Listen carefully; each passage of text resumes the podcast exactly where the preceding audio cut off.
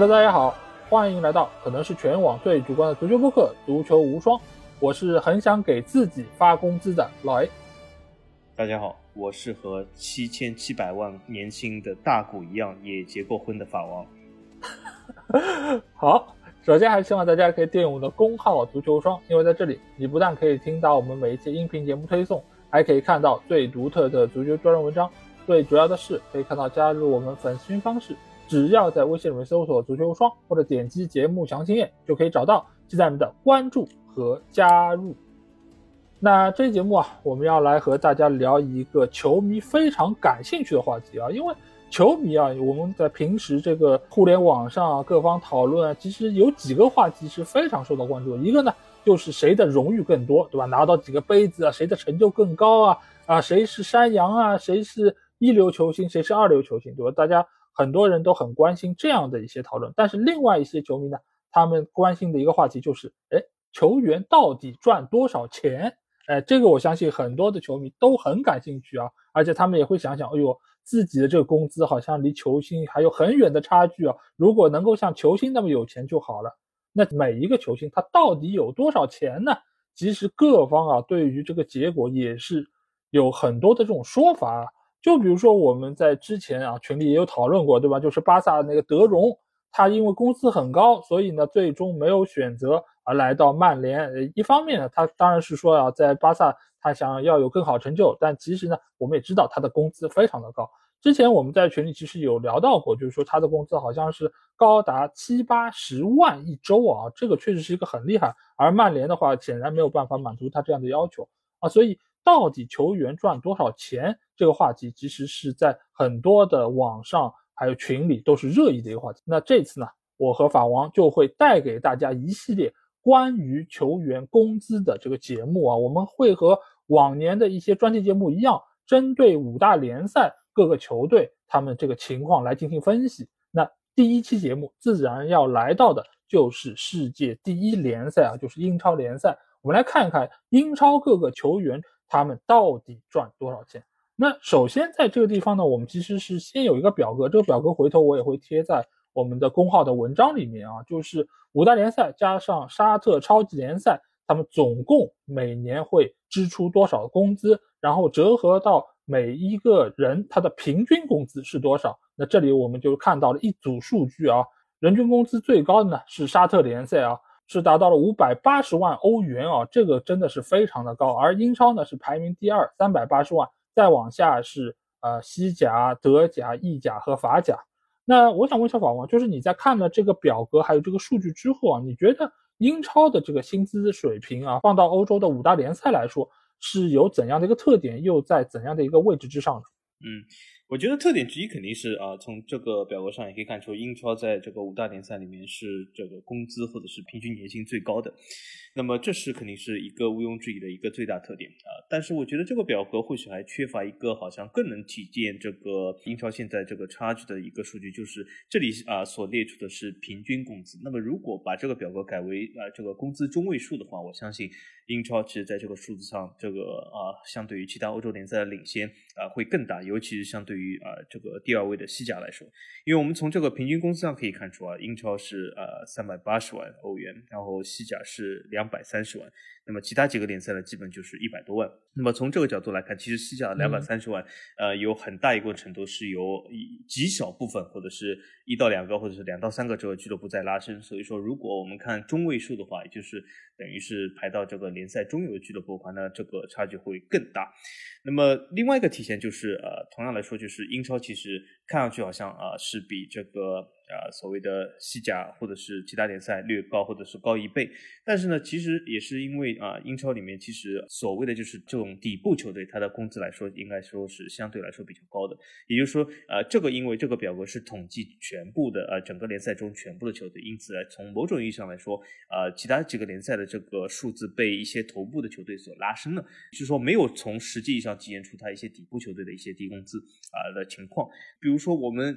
每个联赛都切去。头部最大的两个，或者是底部最大两个，我相信这种评选方式来说，英超其实这个我觉得差距会更大啊。所以说，其实在这个表格上，它所排列的这个呃，应该说方法是纯啊算二十个球队的平均数，应该是呃得出一个最小差距，那么其他各种各样的统计方法都会得出更大差距啊。所以这就是我我从这个表格中能看到的。对对对，因为我其实基于这个表格，我们可以很直观的看到一个数据，就是它的总量是最高的，而且这个总量基本上是要比德甲、意甲、法甲都是要高出一倍以上。那所以说明就是，呃，英超它本身这个薪资的水平，还有就是总量放在这里，也是造成了它目前呃整个这个收入水平折算到这个平均工资方面，它就是整个五大联赛里面是最高的。当然，你和沙特超级联赛相比呢，这个是一个另外的维度。因为沙超我们知道，他们的很多的球星，他是占据了相当高的一个工资的一个比重，而且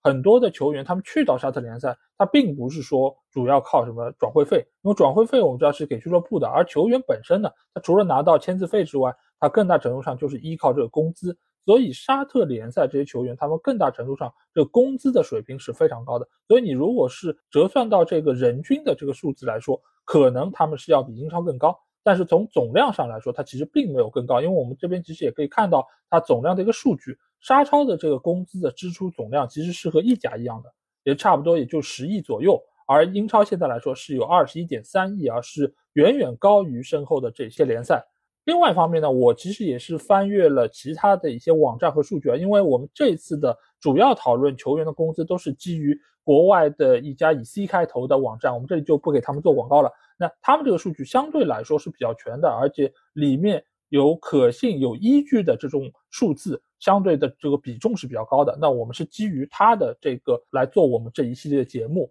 那我基于它的这个数据，我做了一下自己的统计，因为我们看到每一个联赛它都有自己这个。平均工资嘛，这个平均工资呢，我就看了一下，这个平均工资如果放到整个英超的这个联盟之中，有多少的球员可以达到这个平均工资，然后再用这个人数去除以整个英超的这个总人数，我达到了一个百分比。这个百分比是多少呢？这个百分比是百分之三十啊，也就是说百分之三十的英超球员是能够达到这个平均工资的，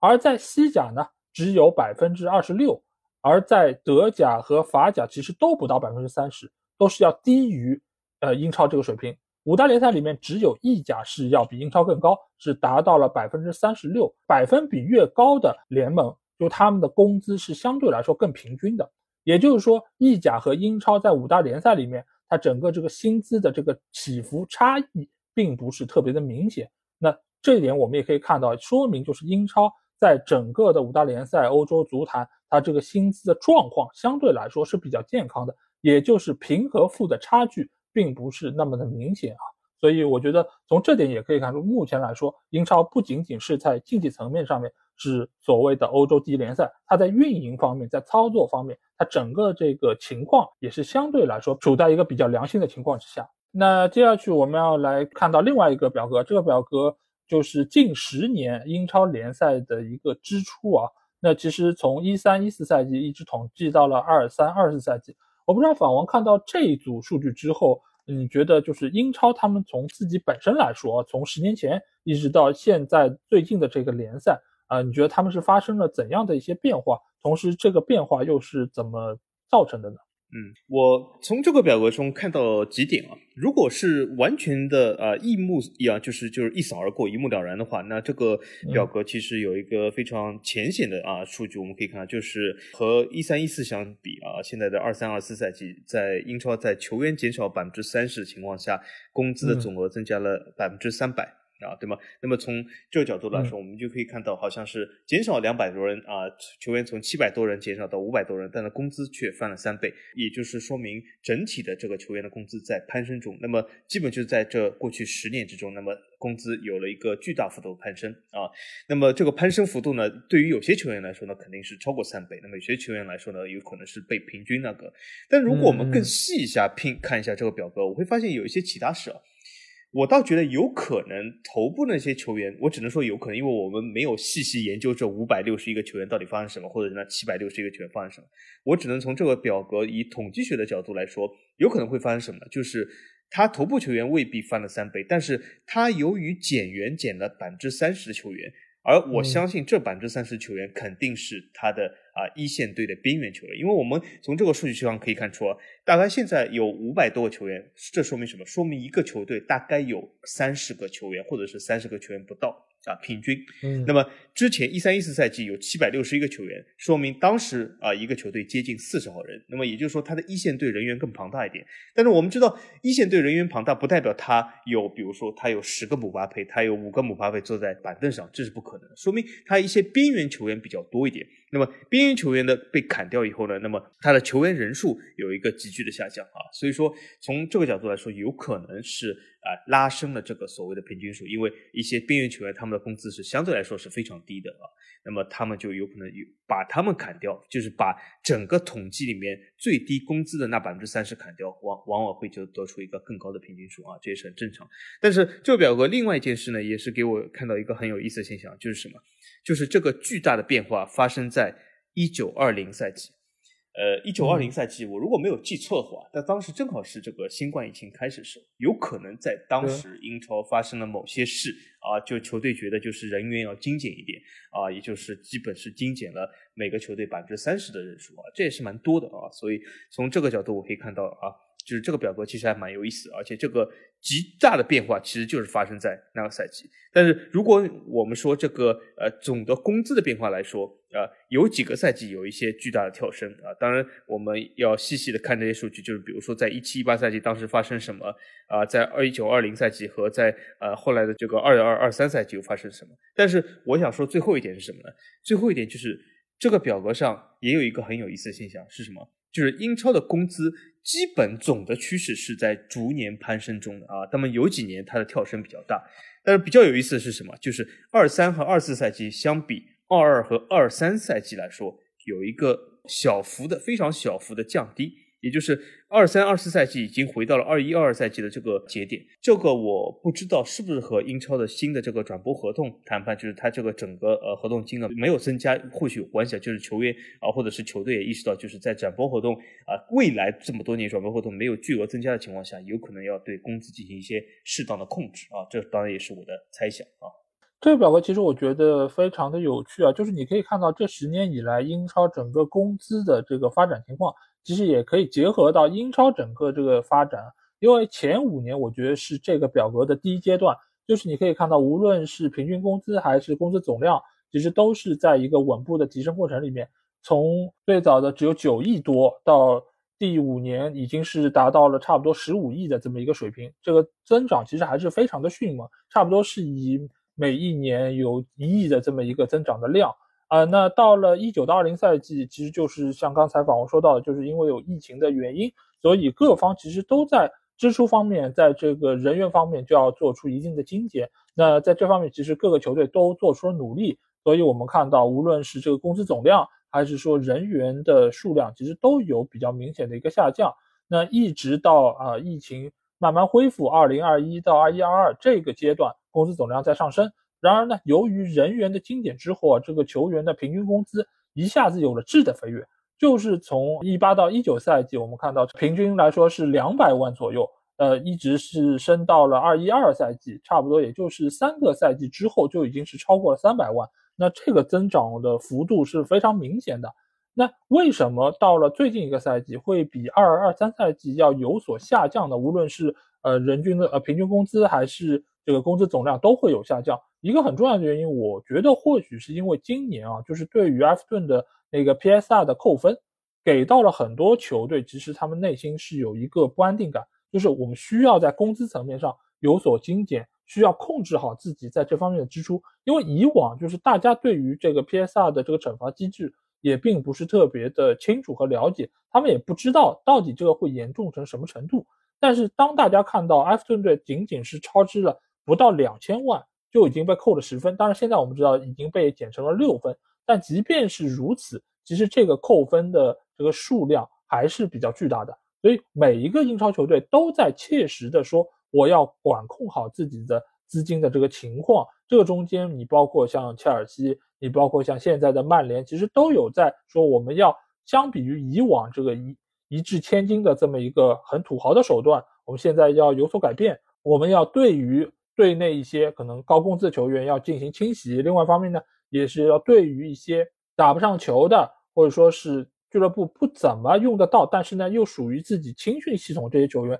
来进行转让，因为这样的话能够对于俱乐部的财政能够做出就是有效的这个补充。啊，所以在这个层面上，就是你会看到很多的球队其实都是将一些工资比较高的球员在这个夏窗是卖出了球队。这个中间，你像利物浦队啊，当时亨德森也好，或者法比尼奥也好，他们都是属于在队内工资比较高的一批球员。那在这个夏窗，他们纷纷都离开了球队啊，包括像哈利凯恩，其实也是热刺队工资最高的球员，也在这个夏窗时离开了球队。那所以这些变化就造成了在二三二四赛季反而这个资金的总量是有所变化啊。所以我觉得这个现象也可以看得出来，是最近一段时间就是英超整个这个风向也都在变，并不是说英超的球队他赚不到钱了，只是他们在花钱方面变得比以往来说更加的谨慎了。也更加的理智了。那在说完了联赛维度啊，我们接下去来说一说这个球队维度。那从俱乐部的这个层面上来看，我们其实可以看到，就是英超球队在整个欧洲的工资支出的情况啊。这里我们也有一张，就是来自于欧足联的一张表格，它列出了在整个欧洲啊工资支出最高的十五支球队。排名第一的呢，呃，是来自于西甲的巴塞罗那；排名第二的是大巴黎。排名第三的才轮到英超的曼城队，后面是皇马、利物浦、拜仁、切尔西、曼联等等这些球队。那从这个数量上，我们也可以看得出来，就支出最多的这两支球队其实是独一档存在啊。他们确实是在目前来说都已经是超过了五亿英镑的这么一个数量，在每一年的支出上面啊。那我想问一下法王，就是以往我们知道，就是呃实力越强的球队，他的工资。一般来说会比较高，这个当然也是洛明的一个非常著名的理论啊。关于这个理论，我们待会儿再来讨论。那在这个里面，相对来说球员实力比较强的应该是皇马或者说是曼城啊。那为什么在这个工资的支出表上，他们才排到第三、第四呢？首先我。不觉得实力越强，或者说他的工资就越高，或者是工资越高，他的实力就越强。这里我是不同意这个洛明老师这里的说法。那为什么呢？因为呃，工资和实力有的时候是有一些正向的关系，但是这个正向关系不是一种绝对关系啊，是一种相对关系。那么为什么？因为工资总体来说，它其实体现两样东西。工资一个啊，或者是我觉得百分之七十是体现了对这个人过去所取得成绩的一种认可。那么另外一个百分之三十呢，就是在这个呃合同期的时间内，这个球队对这个人的期望值，或者是对他能够达到的一个高度的一种期望值啊，所以说这基本组成了这个工资。但是我们也可以看到，大部分情况下是对于过去的认可。但是一个球员或者是任何一个人，其实都是一个变量，就像我们平时生活中，对吧？你啊。加盟了一个新的公司，公司对你以前的业绩非常满意，所以给了你一个非常高的工资。但是从来没有，其实说句实话，没有一个非常强有力的证据啊，表明你加盟这个新的公司能够和以往一样取得同样的业绩。当然，呃，你这个取得好业绩的这个可能性啊，要比某些比如说员工要大一点。但是没有任何东西可以去保证这一点啊。因此，在足球场上也是，就是当你之前啊取得了非常好的这个成绩，你来到一个新的地方。由于各种各样原因吧，你未必能够取得这个相应的发挥或者实力。啊，我们举个非常简单的例子，比如说皇马的阿扎尔，他在这个切尔西，对吗？取得了一个非常好的成绩啊，他也是在皇马因此拿到了这个工资，就是对他这个过往成绩的认可。而且由于他加盟时候这个年龄阶段或者各种各样是对他的期望值还是有一点啊，因此他拿到了非常高工。但后来发生什么事，大家都知道。所以说这里面没有一个绝对的关系，但是相对的关系是有的。因为为什么？因为就像我刚才说的。工资高的往往是过去来说履历比较强的，那么过去来说比履历比较强的，往往他继续发挥比较强的可能性相对来说高一点啊。因此这里有个非常弱的这种相对关系。但是我们话要说回来，有些球队啊，他在这个阵容的组成或者是阵容的管理上，他比较的谨慎；但有些球队呢，它资金的来源，比如说这个难易程度有所不同，因此在这个呃所谓的这个球员引入上。比较的，我不能说是比较的，呃，不负责任，或者说，我就说比较的这个没有那么的谨慎啊。就比如说，我们在这个榜单上排名比较前面，比如说巴塞罗那，比如说巴黎啊，对吗？他们这个钱来的比较容易。那么从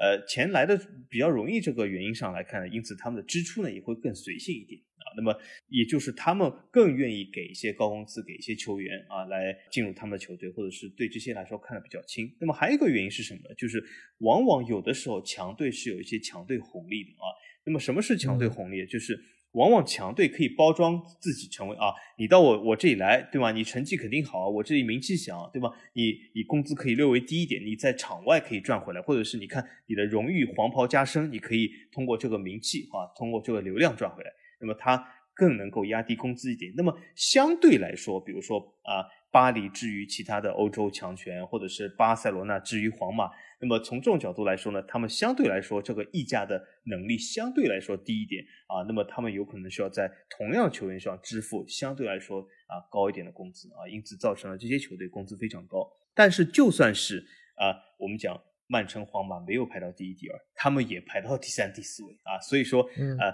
骆明老师部分还是对的，因为他们工资高，的确有的时候啊和这个实力啊成了一个相对的正比关系啊，不是一个绝对的啊，所以。呃，换句话说，就是工资的支出大啊，或者是整个阵容啊的支出大啊，在成绩提高上并不是一件坏事啊啊，可以有一个相对来说推动作用。但是这个推动作用有多少，仍然需要这个球队自己对于这个球员的收入的管理。对，因为其实我觉得当时骆明说这个话的这个背景啊，可能就是基于就是工资，还有就是转会费。因为有一些就是统计榜单，他们会去统计这个球队他们这个球员的身价是多少。还有就是他们当时就是转会进来的这个支出花了多少钱，来基于这个来衡量他们的水平，来衡量他们的实力。但是当时就是骆明就觉得啊，就是以工资来做这个评判，要比转会费要比身价更加合理一些。这个其实我是认同的，就是工资这个标准，它其实体现的就是你这个球员在过往这个表现到底好不好。你表现好，那到了新的俱乐部，你这个工资自然会有所提升，水涨船高。那你如果在整个呃，这个联赛之中，或者说在整个欧洲足坛，你的这个工资的支出相对来说是比较高的，那就意味着你这些球员他的这个水平是相对比较高的。但是这个高和低其实也不是具有绝对的强相关性，不是说你这个球队我支出了三个亿就一定比你支出四个亿这个水平要差，并不是这样的。因为每个球队我们也要知道他们的这个溢价的能力，他们的这个谈判的水平。包括就是他们使用这些球员的能力都是不一样的，所以在这个层面上，如果你在对于这个球员的渴望程度上比较强，那你自然需要付出更多的溢价。那你这部分的溢价其实并不代表你这个球员的这个实力有多强。就像最近一段时间我们一直在讨论安东尼的这个话题，对吧？因为安东尼呃现在连主力的位置都拿不到，甚至连替补啊，滕哈赫都不愿意让他上，而他。当时来到曼联，曼联为他花了多少钱？九千五百万，对吧？那所以很多人都觉得，哎，你这个钱是不值的。但是呢，我们也要知道，就是这个钱为什么会花的不值，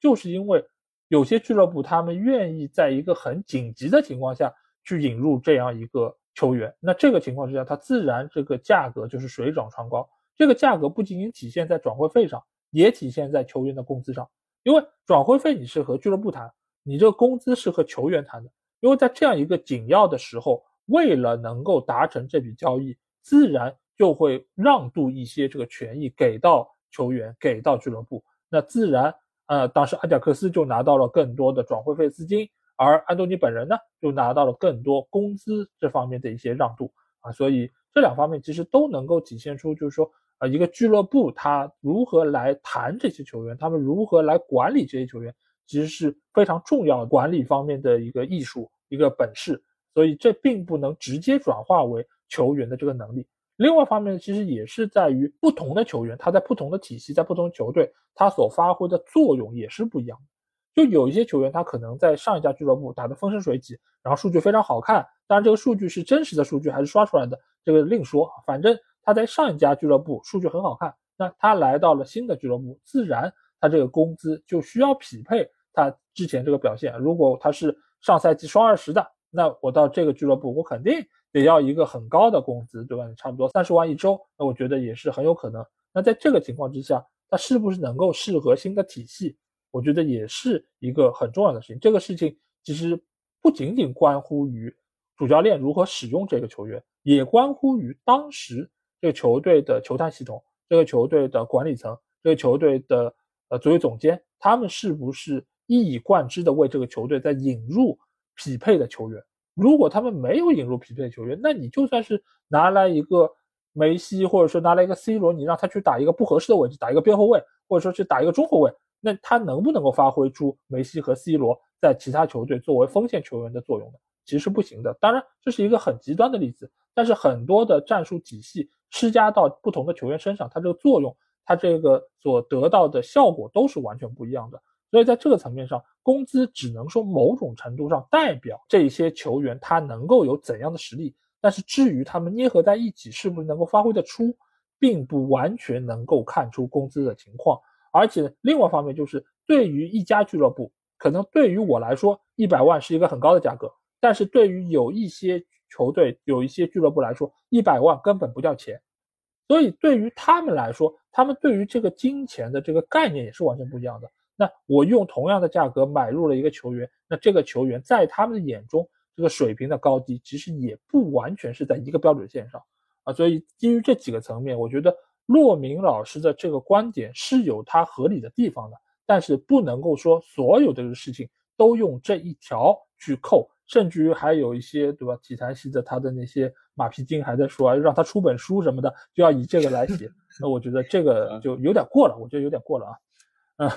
那其实我们刚才就是提到了一个球员的工资的一个情况啊。那我想问一下访问，就是我们在聊到一个球员，他比如说去一个新的俱乐部，那我要有一个新的薪资一个谈判的情况之下，那你觉得就是哪一些方面会影响到球员的这个工资的高低呢？我觉得这个方面影响的方面实在太多了啊，就是我只能说一些比较主要的点啊，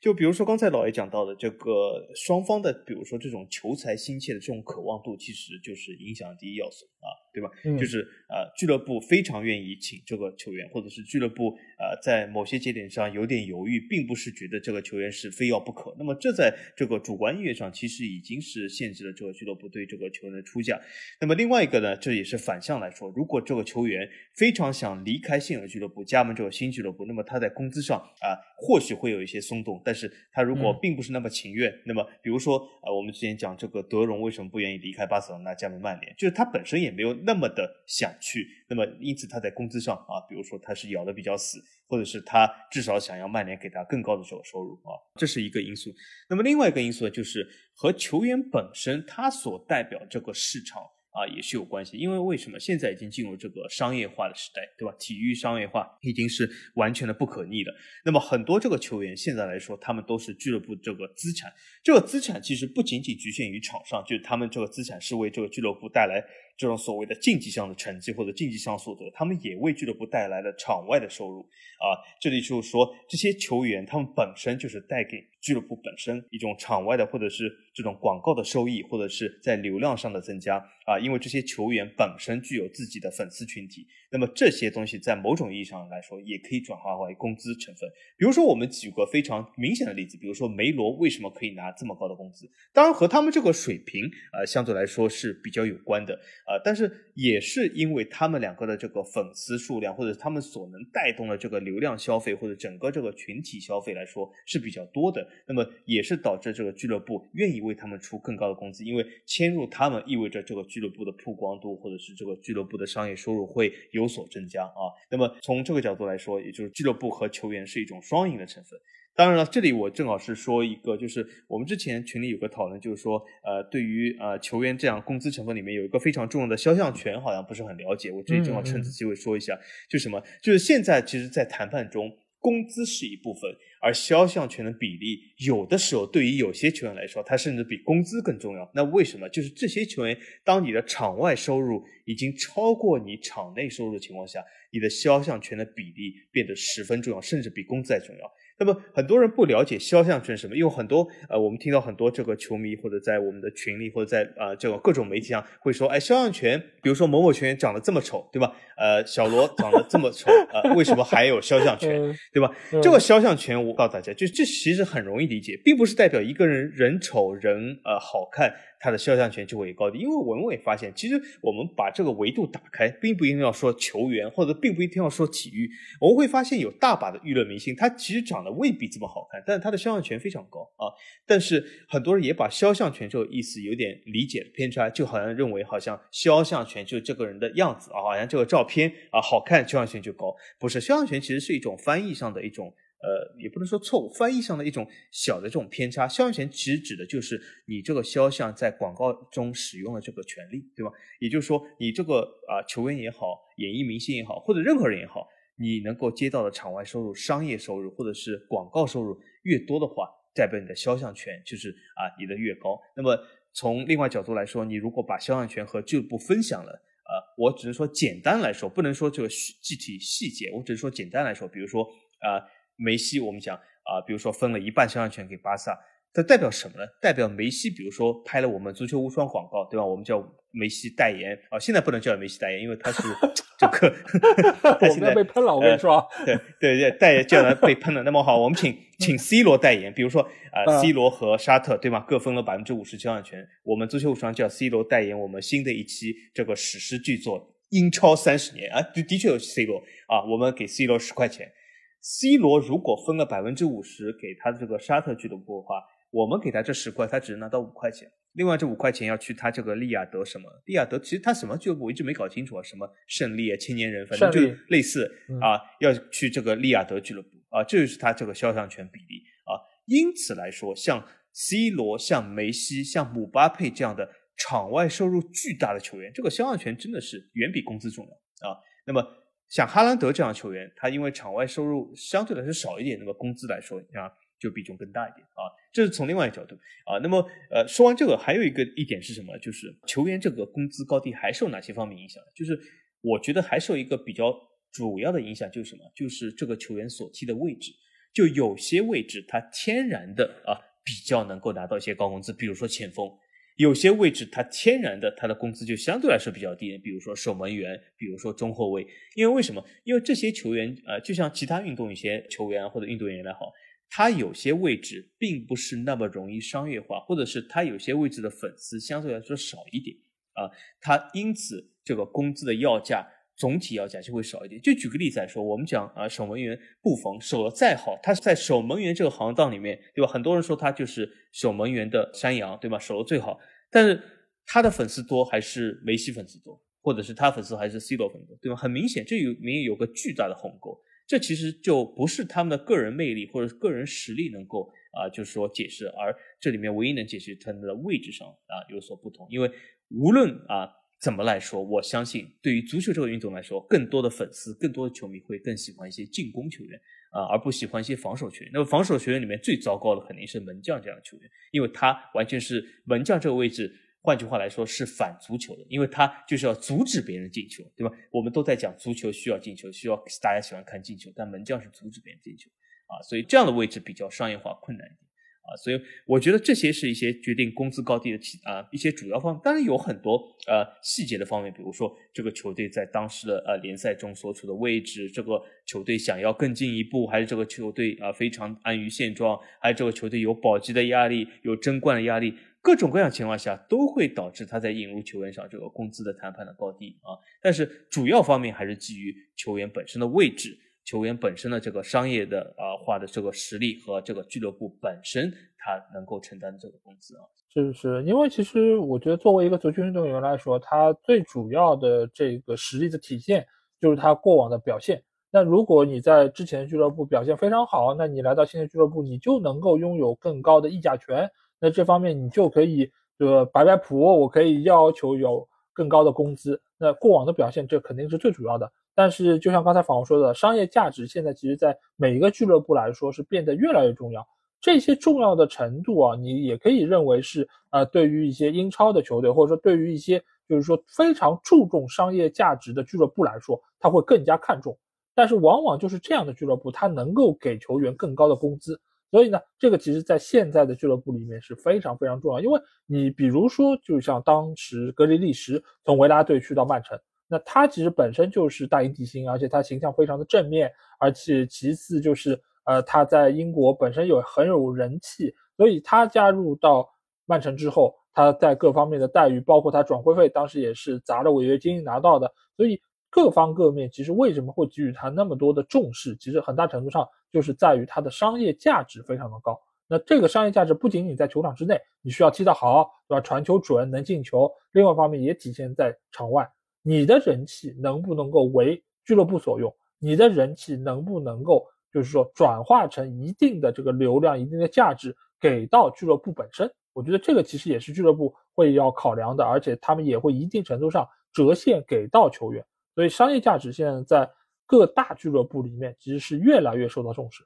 还有一点呢，就是法王刚才也说到，就是这个球员他在现在市场上他是不是稀缺？这个稀缺其实有几方面啊，一个就像我刚才说到安东尼一样，就是你到了最后时刻，你还有没有一个球员愿意来到你这个俱乐部？那这个情况之下，如果愿意来的人很少，这个时候只有一个安东尼愿意来，那自然球队就要砸重金去把他签下来。另外一方面呢，就是你在某些位置，你在某些特点上，这样的球员比较少。比如说，我们知道在后防线上，对吧？有一度非常吃香的就是什么？左脚出球的这种中卫球员，那人数因为相对比较少，因为大多数人可能都是右脚出球，右脚用的比较好，那自然在市场上左脚出球就比较少。那这个情况之下，可能这个球员他的转会费就要求更高，他的这个工资的要求就更高。如果你在这个中卫的这个身上，除了你会左脚出球，你还有很好的头球能力，你还有很好的头球得分能力，那你自然这个稀缺程度就更高，那你能够要求得到这个工资也就会更高。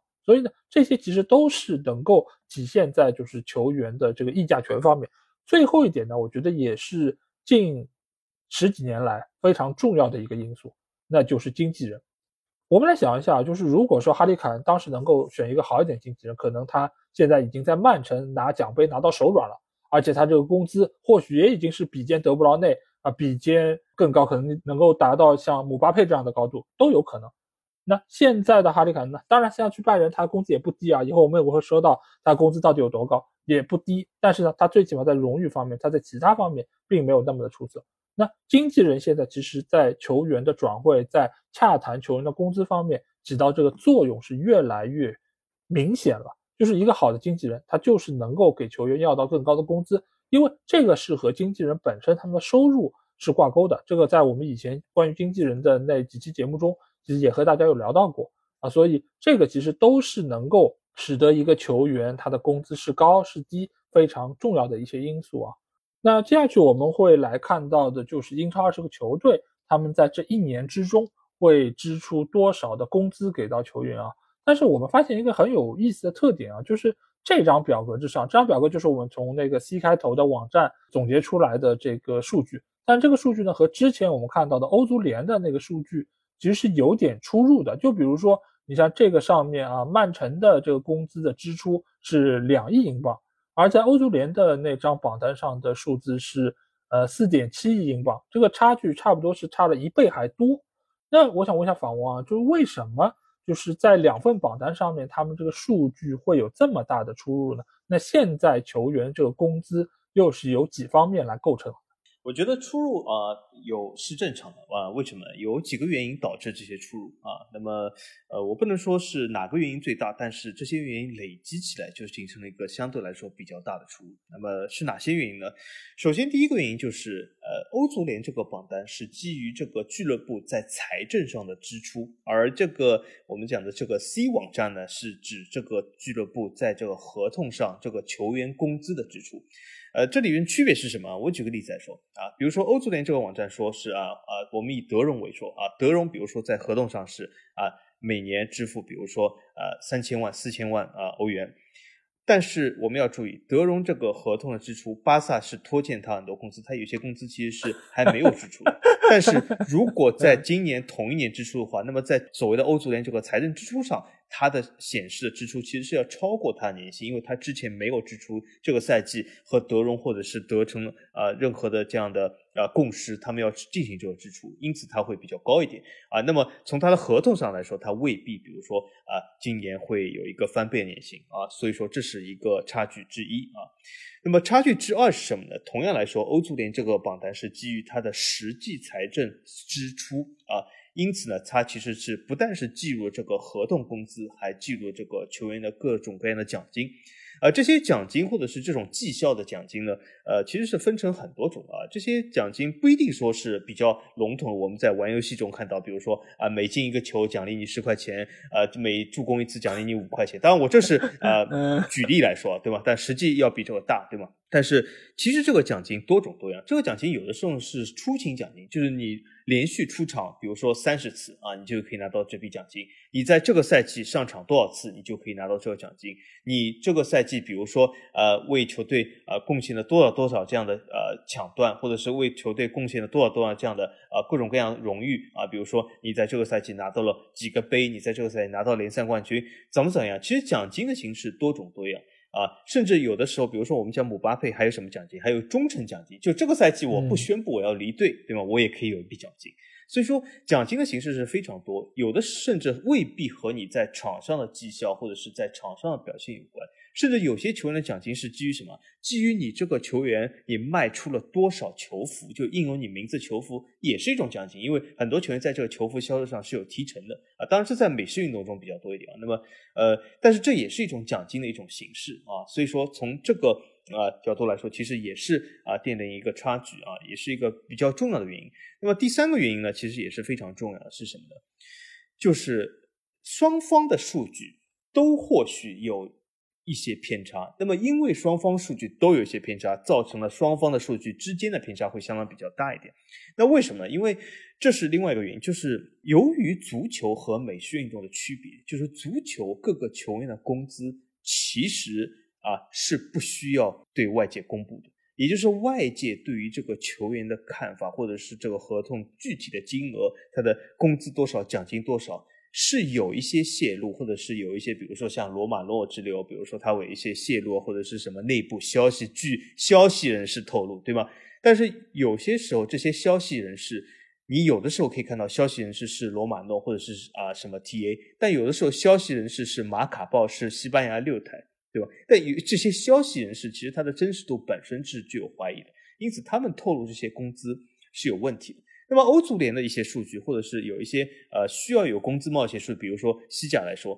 它为什么也有一些不准确性呢？因为他们也是不是基于啊每个球员都公开，他们只是公布一个总数，这个总数里面其实落差也会非常大。那为什么呢？因为有些俱乐部它的边外，比如说它的非场上球员的啊人数比较多啊，他们的总公司相对来说会高一点。就举个例子来说，巴塞罗那对于俱乐部运营、俱乐部这个呃。大楼管理俱乐部的这个，比如说呃各种各样的呃这种商业操作，对于俱乐部的什么媒体宣传，这些加起来都有四五百号人。但对于一个小俱乐部来说，他没有这么多人，他也不需要雇四五百号人来进行，比如说他拍一个自己的呃呃油管频道，对吧？没必要。所以说这样的操作来说，有有的俱乐部他在场外的人员其实工资也是非常大，但是他同样计入了欧足联这个所谓的工资支出里面。那么，呃，那个 C 网站呢，只是基于球员的合同工资，那么这里面也会形成一个差距啊。那么，其实所以我觉得，其实第三个原因是非常重要，就是由于足球工资的这个不透明化，造成了大家有一些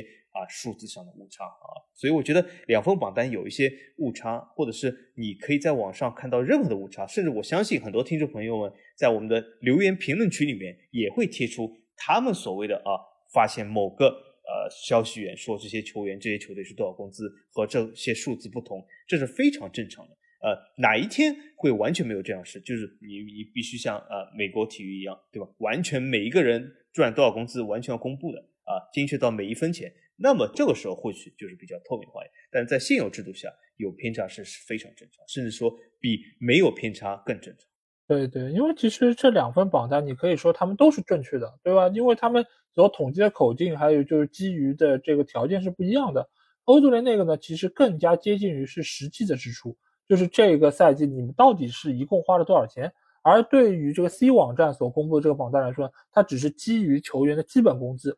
统计了这么一个累积之后，他给出的一个结论。那我们知道，球员现在他其实最主要，如果你没有什么商业的。一个代言啊，或其他方面，我们就说你在足球这个运动上，你赚的钱最主要是什么部分？最主要就是这个基本工资。大多数人其实去工作啊什么，去你拿的就是基本工资，对吧？你如果表现比较好，你在年度考核里面 KPI 拿到 A 啊或者什么样，那你能够有奖金，这个是另算。但是你的基本工资是你的一个非常基础的一个数值，就跟你做销售一样。你的这个基本工资是一个数值，你卖出去东西越多，你拿到的这个返还的奖励就越多，那你的这个整体的这个工资就会越多。这其实也非常好理解，这也就是为什么有一段时间，其实对于哈兰德的这个工资会有很大的一个争议。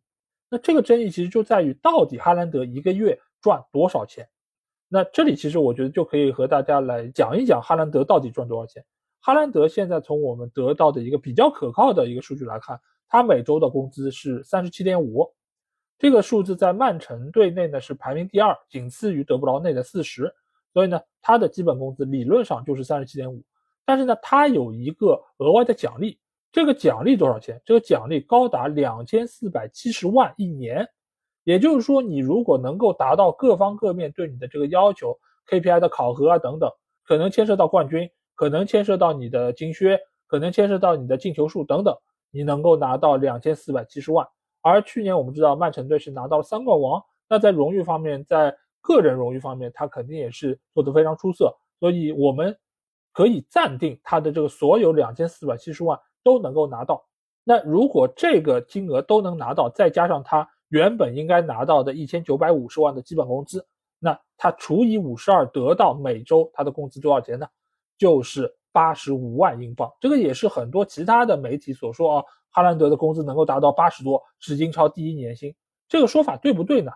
其实你可以说在去年确实是对的，但是你并不能说他就是英超第一年薪，因为也有可能到了第二年你根本拿不到这么多钱，甚至你有可能这个 bonus 一分钱都拿不到。因为从各方的这个条件来看，他确实是有一定的满足条件，你才能得到这笔钱，所以这并不保证他一定拿到。所以基于现在他的基本工资来说，他并不是英超的第一年薪啊。所以我觉得这个其实就可以很清楚的说明，就是为什么两份榜单会有不一样的统计口径，而且欧足联那个数据其实也并不见得是真正准确的，因为正好就在我们录节目的前几天。呃，利物浦队是发表了他们今年的一个财报。那利物浦队他们财报上显示，他们的这个工资总额是三点七三亿英镑，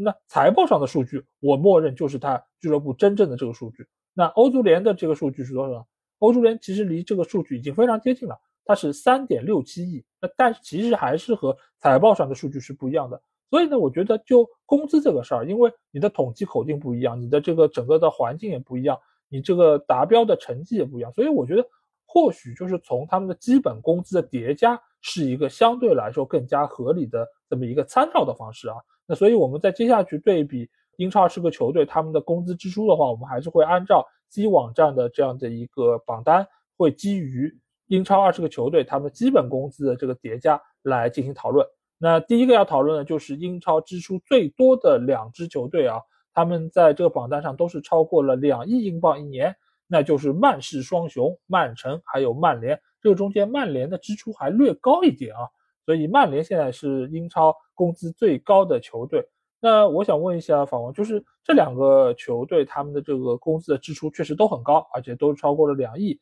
但是为什么在成绩上他们会有比较大的一个区别呢？嗯，如果浅显的说，那肯定是很多人会讲曼联这个买人的眼光啊，好像是不如曼城啊，因此买了一些球员相对来说都比较失败一点啊。那么因此来说，曼城好像是就是从某种意义程度来说花了小钱办了大事。但是其实很多东西，这种也是从深层次角度来说没有这么简单。因为如果真的是这么简单的话，那曼联大可以啊把曼城的整套这个人马，比如说挖过来，或者是把一些其他擅长于发掘球员的这些人马搬到曼联，对吧？但是事实上，就是在一个经营一个公司来讲，就是未必是这么简单，因为它牵涉到其他方方面面。那么曼联呢，相对来说就是它其实呃对成绩的压力，其实呃相对来说还比曼城大一点。啊，因为为什么呢？因为曼城虽然成绩更好，但是它总体来说，它这个俱乐部在世界的潮流上并不是一个那么主流的俱乐部，因此它各方各面来说压力相对小一点啊，而且它这个背后的，也就是说，这个对于呃整个俱乐部来说，就是老板层面来说，对整个俱乐部盈利或者赚钱的这个压力也小。那么曼联呢，会压力更大一点，也就是说绩效从某种意义上来说是选的略微重要一点。那么在这种情况下。会有有的时候会有一些相对于比较急躁的这种决定，因为他需要一些啊成绩的提高，或者是短时间内能够吸引一些球迷啊，这样能够维持曼联的这样的地位，因为他对这个地位追求或者是整个这个运营的情况还是相当看重的。那么这种情况下，有的时候往往会更造成一些这种引援上的错误，或者是引援上的一些呃，也不能说看走眼，就是引援上的一些相对来说比较急功近利一点，那么啊会引起一些错误。也就是说啊，对一些球员来说，引入未必是适合自己本来的体系。那么还有一点呢就是。曼联啊，最近在这个教练人员的这个波动来说，也比曼城要大一点。不是说啊，教练不能解雇，但是你解雇一个教练，或者是更换一个教练时候，一整套体系的变更，对于球员的发挥，或者对于引入怎样的球员来说，也是有冲击的啊。就比如说曼联和曼城花了同样的价钱，但是曼城一直是瓜迪奥拉瓜式打法，或者是这种催眠打法，他引入每个球员，比如说都可以很催眠。对吧？那么从这个角度来说，它就是可以比较相对来说它的风险低一点，它比较成功一点。但是曼联，比如说之前的呃索肖啊，再更远一点穆里尼奥，或者各种各样的教练变化，变成滕哈赫又是一种新的打法。那么之前比如说索肖买的球员就未必适合滕哈赫，那么他这个球员本身的发挥，或者是能不能发挥出这个工资花费上所带来这种效益，就是比较难说的啊。呃，那么还有一点呢，就是曼联毕竟也是一个。呃，相对来说大的俱乐部，曼联啊，虽然我们现在讲成绩啊，好像是不如曼城，呃，但他有些球员他的工资是可以比肩曼城的，倒不是因为他们真的实力啊比曼城这些球员大，而是他这些很多一些球员他的流量，他的这种所谓的商业效益也很高，他们从某种意义上来说，他们也有资格拿取这个工资。就举个例子，我很简单一个例子，拉什福德，对吧？拉什福德现在据说在曼联好像和滕哈赫关系不太好啊，但是 不说话。啊，不说话了啊，不说话。那么，但是拉斯福德的工资，我觉得他理应或者是他有权利拿到这这份工资。为什么？因为拉斯福德在场外的效应是非常高的，呃，他的这种本土球迷也是非常多，啊，因此来说，他拉斯福德他有权利拿到这个工资，就是因为他本身给曼联带来流量或者是产生利润本身就是很大的。曼城有一些球员他踢得非常好，我们就举个简单例子来说，比喜对吧？踢得非常好。脸也长得憨憨的，对吧？但是我们想象一下，鼻息在在场外能够带给曼城多少效应？鼻息在全球有多少球迷愿意买鼻息球服啊去买单？但是又有多少人愿意买拉什福德的球服？我觉得这不是一个量级啊。因此来说，曼联好像的确是成绩啊没有曼城好，但是它的支出很大。但是这个支出很大，我我倒觉得并不是一件很稀奇的事，也是一个非常有原因的事，而且。这并不是一件，比如说不可理解的事啊，因为其实这两个球队在过往这么多年的这个管理啊、运作方面，其实完全是走了不同的两条路。这个也是为什么两支球队在成绩上会一个往上走，一个往下走很重要的一个原因。我们可以来看一下，就是曼城它的一个薪资的情况，其实过往来说，它一直走的就是一个低工资的路线，一直到现在，对吧？刚刚和刚刚签了那个哈兰德，那这个工资是比较高，三十七。然后德布劳内也是之前续约续到了四十，而其他的球员相对来说都还是在三十以下，而且绝大多数的球员的他们主流都是在十几到二十这么一个区间里面。这对于一个英超常年能够拿到冠军的球队来说，这个薪资是比较良性而且健康的。而且我们也可以看到，就是曼城队很大程度上，他们这个工资都是会以一个相对低的基本工资，搭配以赢球奖金，搭配以其他的一些奖励来作为他们的方式。那这个方式一个很重要的一个点是什么呢？就是能够使得球员他们更加的努力付出，他们愿意在场上有更好的表现，因为只有有了更好的表现，才有荣誉，有了荣誉才能转化成钱给到他们自身。而对于曼联来说呢？当时曼联的成绩并不是很理想，所以为了吸引一些球员来到俱乐部，会给到他们更高的工资，让他们愿意来到球队。但是有一些球员，他们在来到曼联之后，拿着很高的工资，但是却不愿意给出很好表现，因为什么？因为工资和他们的表现并不挂钩。这个里面其实很重要的一个例子是什么？就是马夏尔。马夏尔来到球队已经非常多年了，而最近的一份合约，他的周薪是达到了二十五万英镑。那这样一个工资，他有没有给到大家同样的表现呢？其实并没有，因为对他来说，这份工资已经非常高了。我就算是踢得不好，我就算是在替补席上，我甚至于我受伤，我也能够每个月拿到这份钱。所以对于他来说，其实没有动力让自己有更好的表现。而且曼联和他签的合约也非常的长，所以呢，造成了就是他缺乏动力来让球队的实力有所提升。当然，这个事情我觉得从一方面来说，你可以说是两个俱乐部他在考虑方面考虑的不是特别周全，但是另外一方面也可以看得出来，就是曼联这个球队他在买人、他在签订这个合同的过程中，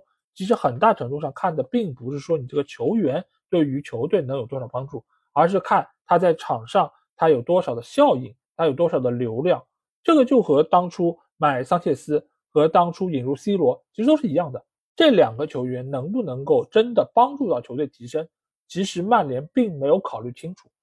他们只是觉得哦，桑切斯要去曼城了，那我们不能让他去；C 罗要去曼城了，我们不能让他去，那就草草的下了这个决定。同时呢，他们觉得这两个球员在流量上、在市场上是有号召力的，为了商业来说，曼联做这笔生意也不亏，所以呢，让他们很大程度上做了一些很冲动的这个生意。有时候呢，你又会觉得，哎，我们缺后腰，所以买个卡塞米罗吧。哎，我们有时候缺个右边的。右边锋，那我们买一个安东尼吧。所以都是在非常需要在这个位置进补的情况下去花了这笔钱引入这个球员，但是造成这个结果呢，并不是非常理想。所以根本程度上其实还是在于两个俱乐部同样有一笔钱的情况下，如何把这笔钱用好。那只不过呢，就是这两支球队他们在花这个钱的数额上是比较接近的，但是这个用法所产生这个效果完全都是不同的。而且也像刚才法王提到，就是曼联在不断的更换自己的主教练。那在这个情况之下呢，你要给到这个球员一部分的溢价，因为前一个主教练他很想要这个球员，那他就需要给溢价。那到了新的主教练这边，那他用不上或者说用不好，那他只能说我在换我想要用的球员。那在这个情况下，他又要为新的球员付出更高的溢价，所以曼联就在这个过程里面不断的滚雪球，然后使得自己的工资总量。在不断的提升，不断的叠加，啊，同时呢，也造成了曼城和曼联两支球队他们在实力上的差距变得越来越大。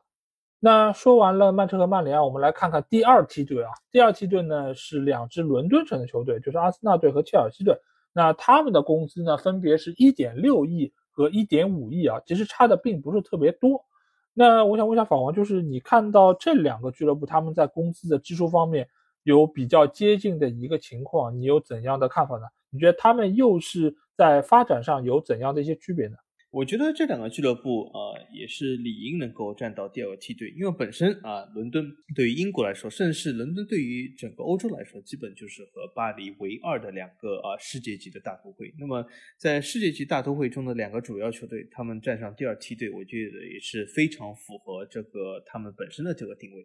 呃，而且呢，这两个俱乐部相对来说，其实近期来说，在呃整体的成绩来说也还算可以啊。那么切尔西相对来说弱一点，但切尔西之前的啊履历也是可以。那么这两个俱乐部，我觉得共同特色是什么？他们都是作为伦敦俱乐部，本身在伦敦的收入就比较高啊，要比在英国其他城市高一点。那么给出相应的高工资也是情有可原，或者是啊有道理的。但是呢，这两个俱乐部在经营上好像略微有点差别，就是看似就是，比如说我们也是看到切尔西在啊最近一段时间好像是购入了非常非常多的各种各样形色的球员，但在工资上呢，它其实还是啊低于阿森纳的。这也是由于这个呃切尔西，比如说这个管理团队的经营方法，他把球员的一些合同年限拉得非常长。那么拉得非常长的情况下呢，啊就是可以减少每个赛季的这个所谓的工资支出。那么在每赛季的工资支出或者是平均工资上呢，啊会显得稍微低一点。啊，那么也是说啊这种操作手法其实。呃，在一些美式运动中也是比较多，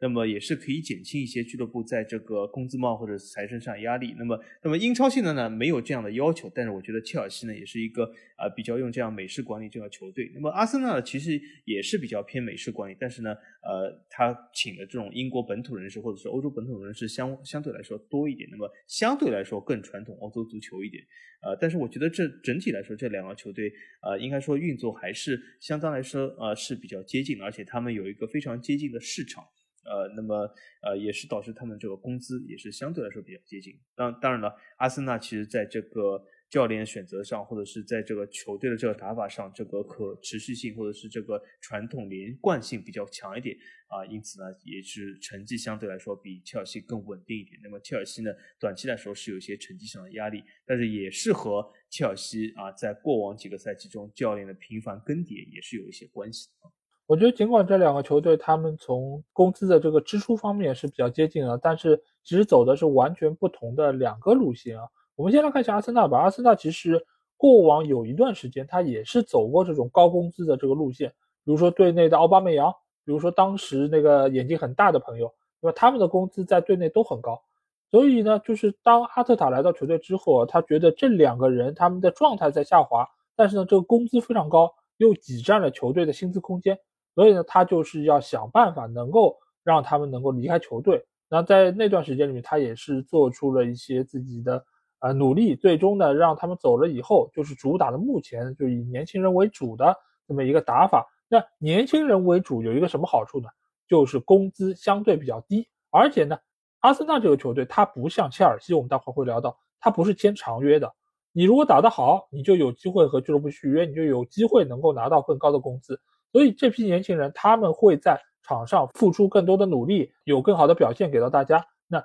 他们整个球队的实力，从目前的情况来看，就要比切尔西要好得多，而且整个的工资相对来说也是比较良性的。队内的几个高薪球员，我们也可以看到，大多数其实都是从。外部球队引入的，比如说现在最高的是哈弗茨，那是从切尔西引入的；那热苏斯呃是从曼城，然后赖斯是从西汉姆联队。那所以目前来说，大多数的就是原先在球队的，或者说早期引入到球队这些球员，他的工资还是在一个比较低，而且在一个可控的范围之内，也造成了目前阿森纳队的他这个薪资的情况还是比较良性的。而看一下切尔西这边呢，他其实就是走的刚才。老王说到的美式这个路线啊，美式其实就非常喜欢，就是把一个球员签很多年。那这个原因我们之前也说过，一方面呢就是切尔西这个球队，他要为了分摊他的这个转会费，能够让他的整个的这个成本压力不是特别大啊。另外一方面呢，就是如果你在比较早年的时候签入一个球员，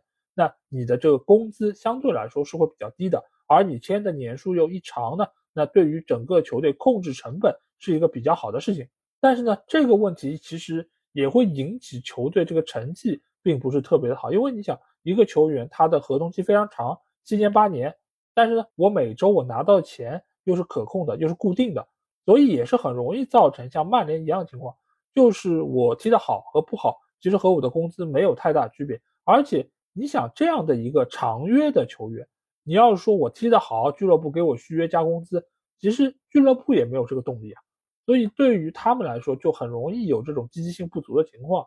所以目前的切尔西，它其实这个工资上面相对来说，呃，和曼市双雄还是有差距。但是从整个的这个俱乐部的成本来说，其实一点也不低，因为它只是把这个周期给拉长了。同时呢，整个球队这个战斗力，它的这个成绩上体现并不是特别明显，也造成了他们在收入方面也会受到很大的影响。所以这就是切尔西和阿森纳这两个球队上，我觉得。发展上面最本质的一个区别。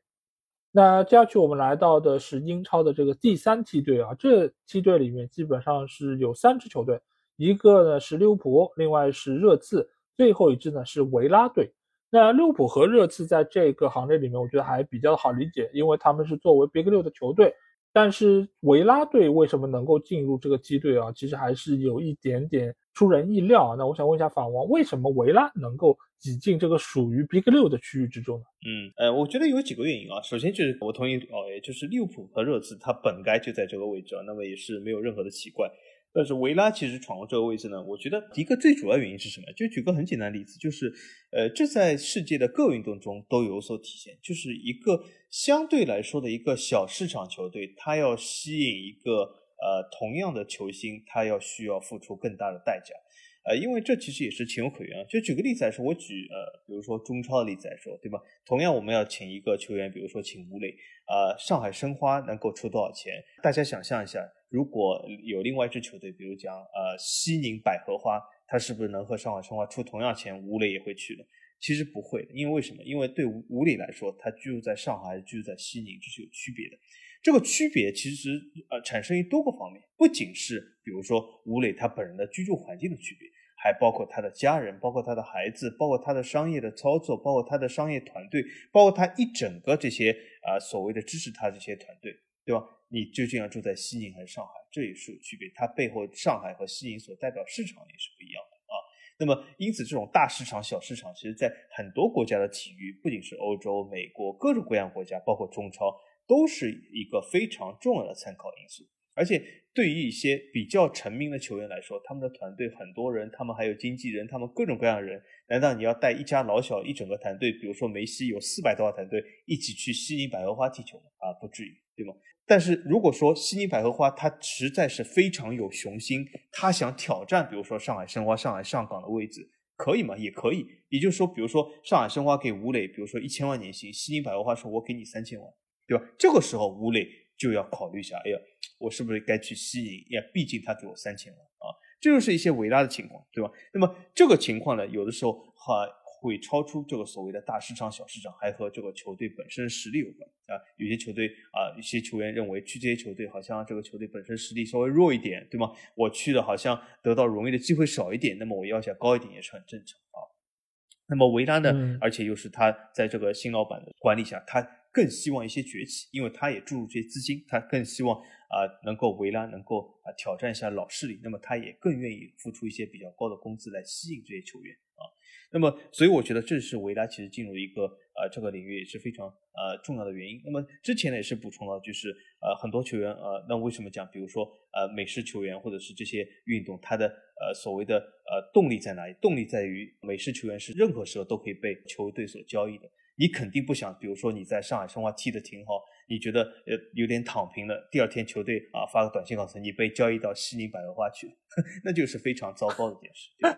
而且你工资是不变的，对吗？所以说球员要避免这样，因此他们有一些动力要踢得更好，或者是啊打得更好啊，就是这个原因。那么同样也是回到这个话题，就是为什么维拉需要花更多钱，就是因为这个。啊，西宁百合花的原因啊，当然我这里是没有地图不好意思，西宁挺好，虽然我没去过，但是那里青海对吗？挺好，挺不错。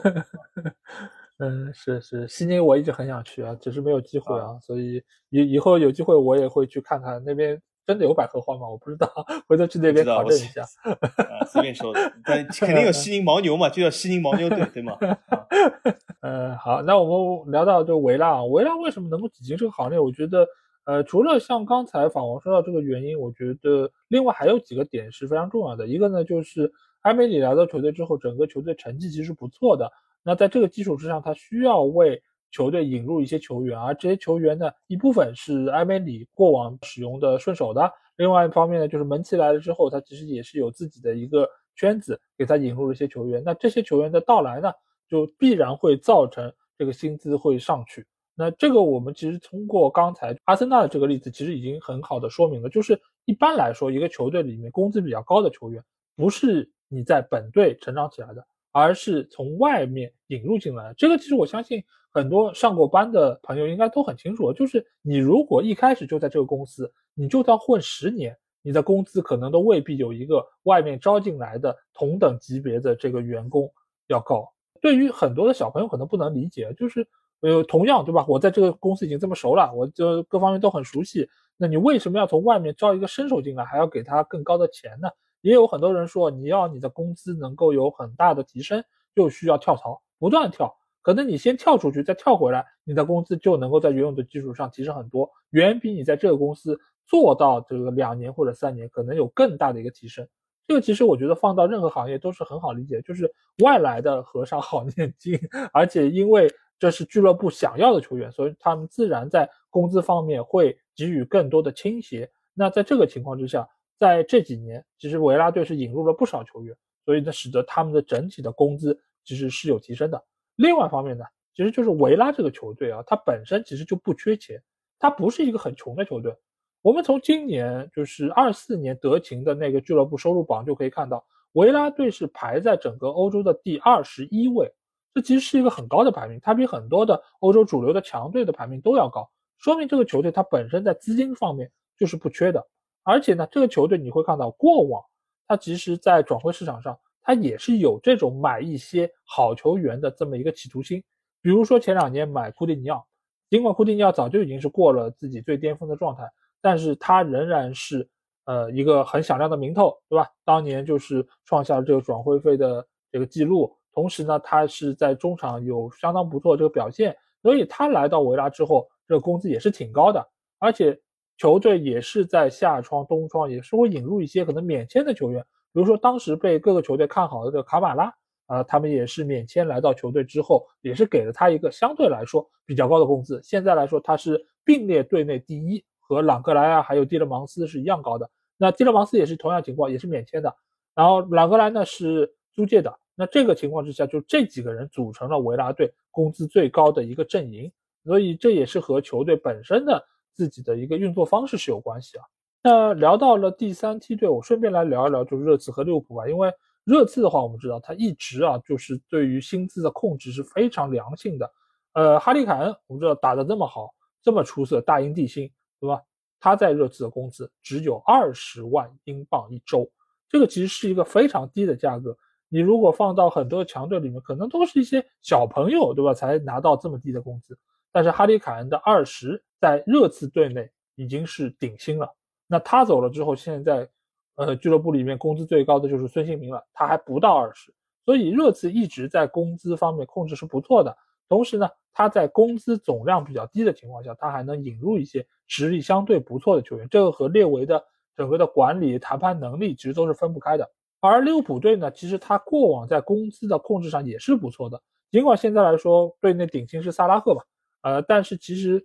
大多数球员他们的工资其实还是处于一个。相对比较低的情况之下，那在这个夏窗，而且他们也是呃转会走了亨德森、法比亚诺、菲尔米诺、张伯伦等等这些工资偏高的球员，而且他们本身在战术能力上，他们在发挥上其实也在往下走，所以这一下子清走了这么多球员之后，他们引入了一些年轻的球员，比如说格拉芬贝赫，比如说麦卡利斯特，比如说索波斯莱伊，他们的工资其实还比那些走了的球员要更低一点，但是呢。他们的战斗力、他们的适配性，其实反倒是要比啊走的那些球员更好啊，所以利物浦队其实在工资的支出上，仍然也还是处在一个非常健康和良性的状态，而且俱乐部的整个的战斗力也没有受到很大的影响，所以这个就是第三梯队的一些基本情况。那下一个梯队我们要看到的是纽卡还有西汉姆联队啊，那这里面其实有一个很有意思的现象啊，就是排名第八的呢。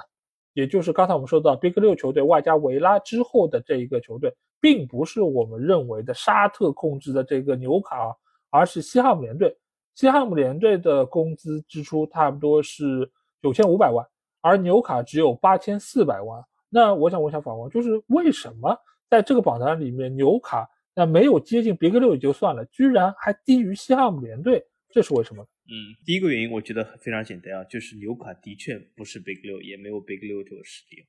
那么，其实我们把这个榜单啊，不仅是纳入这个西汉姆，我们甚至可以把第十位的埃弗顿也算进来，因为我觉得这三个其实都是有所相关的。那为什么其实纽卡啊，它？不如西汉姆，或者是他也仅比埃弗顿高一点点，然后他的成绩其实应该是远好于埃弗顿的。那么几个原因主要啊，第一个原因就是呃，其实正如我之前说的，沙特这个投资这个 PF 基金其实未必想给纽卡投资太多的这种所谓的。呃，这种体育投资啊，或者是球员投资，这其实不仅是从工资，从他们的这个球员转会上就可以看出，对吧？纽卡并不是那个啊，在英超呼风唤雨，好像是像以前曾经这个沙特刚刚入主的时候，当时我记得很多人就是说啊，英超完了，现在啊，好像叫什么？有一句什么话，就是好像已经大结局了，对吗？就是英超没必要看了，对吗？因为纽卡可以买下整个英超，对吧？因为当时不是列出了这个沙特这个基金总共有多少钱，怎么怎么样啊？对，当时我就说这是不。可能的，对吗？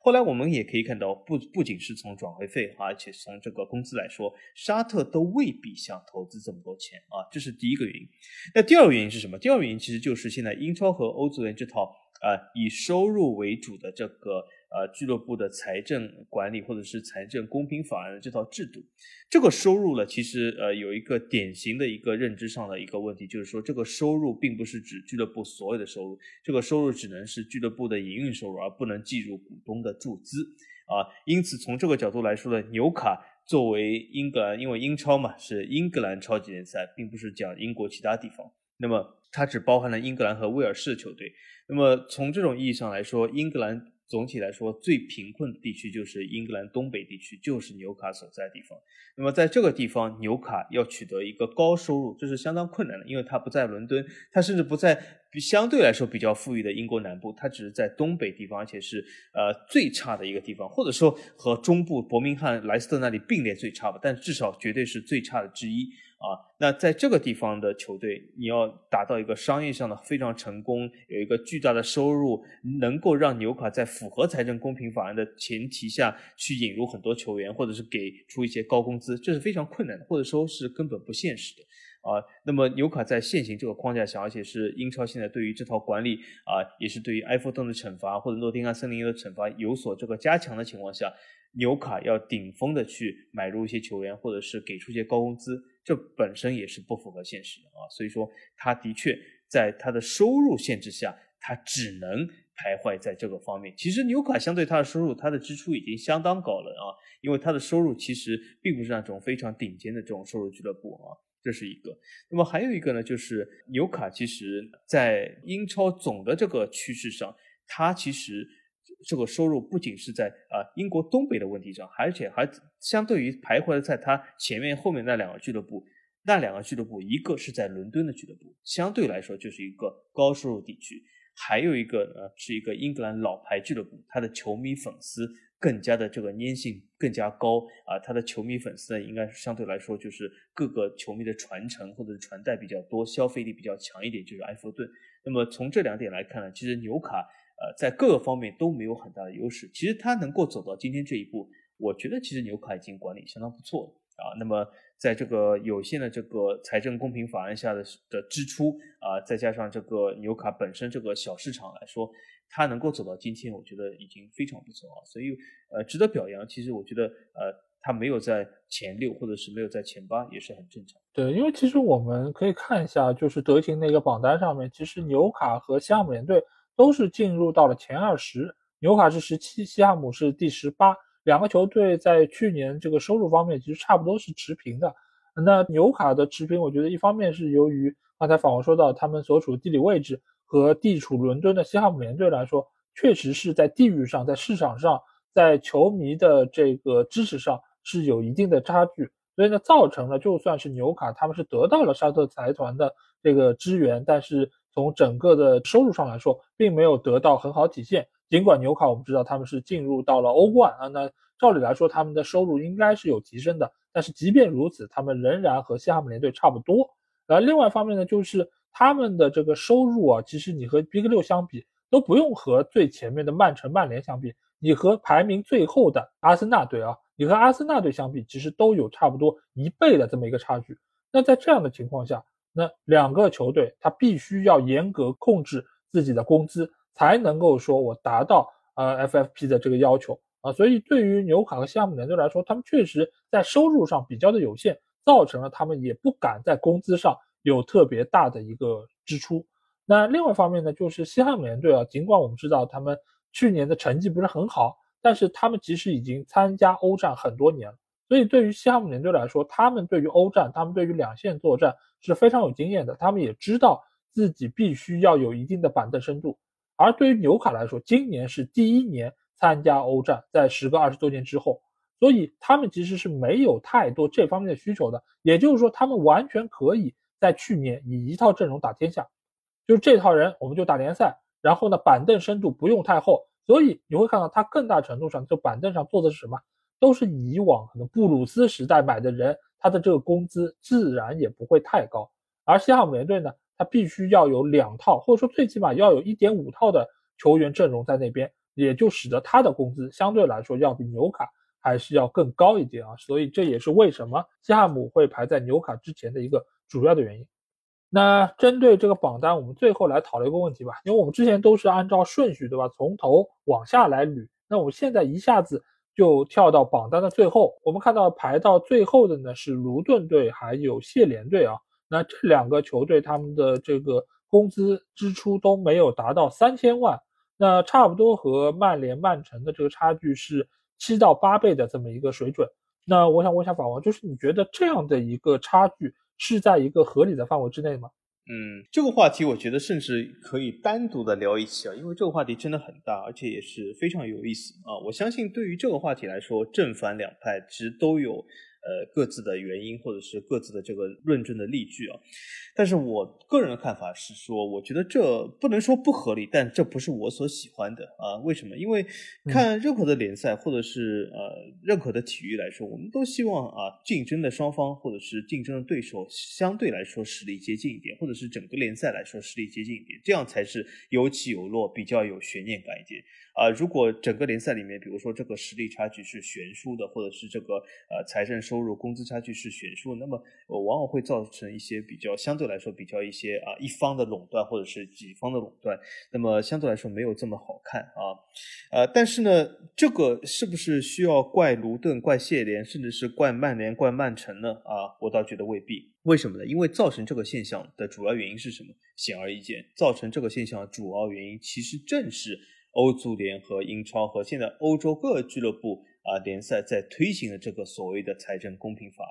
因为我们来看一下财政公平法案到底说了什么。很简单，如果我用一句话说，就是收入越高俱乐部你可以花费越多，收入越少俱乐部你可以花费越少。那么这会造成什么后果呢？显而易见，对吧？就是收入越高，俱乐部你买了更多球员；收入越少，俱乐部你不能买球员。那么这就会造成更多的卢顿，或者是更多的谢联，然后更多的曼城和曼联，也就是两极分化会越来越明显啊！因为这个俱乐部现在这个所谓的财政法案，其实正是正在推动这个东西啊，因此整个从制度性上在推动这样东西。我相信现在卢顿，比如说和曼联是七倍、八倍的差距。我相信，呃，很多这个其他联赛，等我们以后说的话，其他其他联赛它的差距和头部球队肯定不止七倍八倍，甚至我觉得有二十倍、三十倍都是非常有可能的啊。那么我们倒是拭目以待，这是我的看法。呃，因为其他联赛这样所谓的头尾的差距会更明显啊。但是这些其实背后的根源都是这个所谓的财政公平法，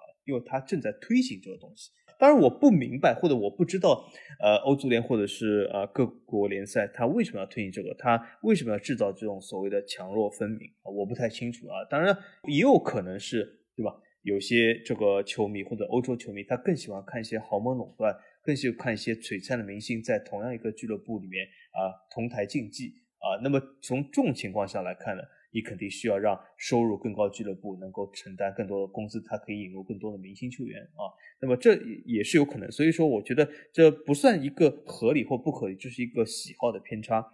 那么我们之前也讲到，对吧？刚才我们节目一开始就讲，骆宾讲，对吧？这个所谓的工资有的时候决定实力，实力决定成绩啊，对吧？虽然没有绝对的关系，但是有相对关系。那么从这种情况下来看呢，啊，我们往往会看到鲁顿和谢联的成绩。啊，不说百分之一百，但是很大的情况下要比曼城、曼联差一点。那么现实中也是这样。那么这个差多少，在英超来说，或许是积分差七到八倍，或者积分差啊三到四倍，但在其他联赛，它的差距会更大啊。但是这仍然不是我所喜欢。嗯，这个话题确实非常大啊。但是我觉得，我们先从英超这个是不是在一个合理的区间里面来讨论。那首先，这个怎么叫是一个合理的？如果你是按照很多的运动说啊，大家就是花一样的钱，然后用一样的设备，然后来进行比赛，那显然这不是一个合理的区间，因为七到八倍是一个很大的差距，这个倍数是非常明显的，而且这个碾压效应也是非常明显的。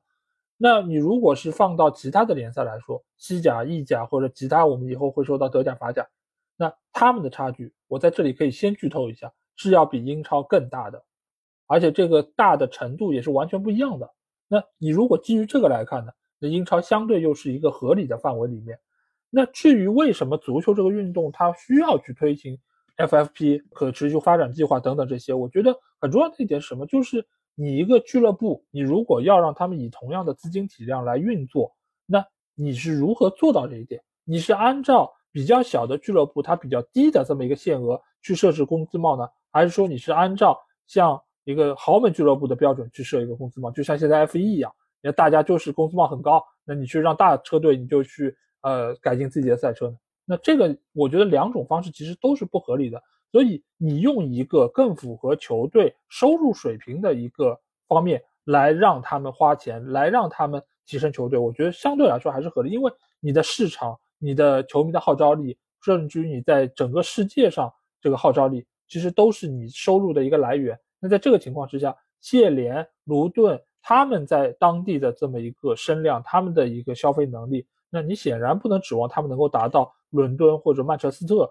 这些城市所有的这个水平。那你如果让曼联或者说曼城只能花像卢顿这样的这个工资的水平，呃，一年花个两千多万，那其实对于整个足球的发展，对于英超的发展显然是不利的。而且更多球迷会认为，就是说，呃，这样的比赛也是，就是说水准很低的，因为你很多的高水平的球星啊、明星啊，都可能会流到其他的联赛，那英超整个的号召力、声誉其实都会受到影响。那这个其实也不仅仅说牵涉到是英超，而是所有的联盟。其实都在这么做。西甲当然有他们另外的一套，就工资帽的这个系统。其实整体的这个初衷，整体的这个玩法其实是一样的，就是你赚的越多，你能够花的钱越多。那在这个基础上，其实给予联盟的这个好处，其实也是会越多。毕竟只有投入，只有花钱，那你才能够让整个行业看上去欣欣向荣。当然，这个基础是什么？是从一开始足球这个体系就是和当地社区强捆绑、强联系的。而不是说我是可以说今天从曼彻斯特我就签到了纽卡，从纽卡我又签到了伯明翰，这是另外一个运动它所建立的这个玩法。而对于足球这样一个运动，对于英国人这样一个比较顽固保守的一个性格，还有就是足球牵涉到这么多方方面面的这么一个情况来说，其实是很难做到可能像法王期待的那种局面出现啊。所以我觉得基于现在的这个情况来说。可能 FFP 就是一个相对来说可能不那么完美里面相对比较完美的一个做法吧。那基于这个情况来说，那七到八倍，我觉得还算是一个可控范围之内。而且这个还建立在一个什么情况下呢？就是卢顿和谢联这个赛季并没有因为升到英超而多花钱，因为我们也可以看到另外一支升班马球队就是伯利队，他们其实是排名倒数第三啊，尽管排名倒数第三。但是他的工资也要比卢顿、比谢联要高出了将近一千万，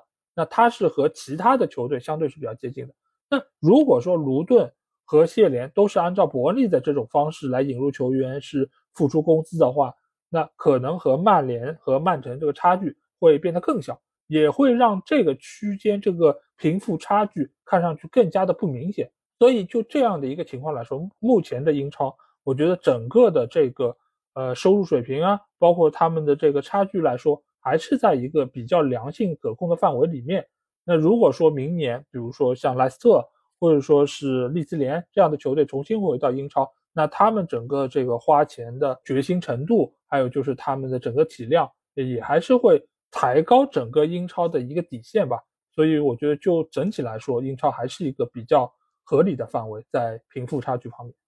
那我们在说完了球队之后，我们来到的是球员维度啊。那球员这里我们也看到了一个欧洲工资最高的二十个球员。那排名第一的呢是最近的风云人物姆巴佩啊，排名第二的是我们在节目刚开头谈到过的德容。那排名第三的呢是莱万，第四的呢是去到了拜仁的哈里凯恩，第五呢是皇马的托尼克罗斯啊。你会发现。看到了前五名的这些球员，没有一个是来自于第一联赛英超的。哎，第六终于是来到了德布劳内。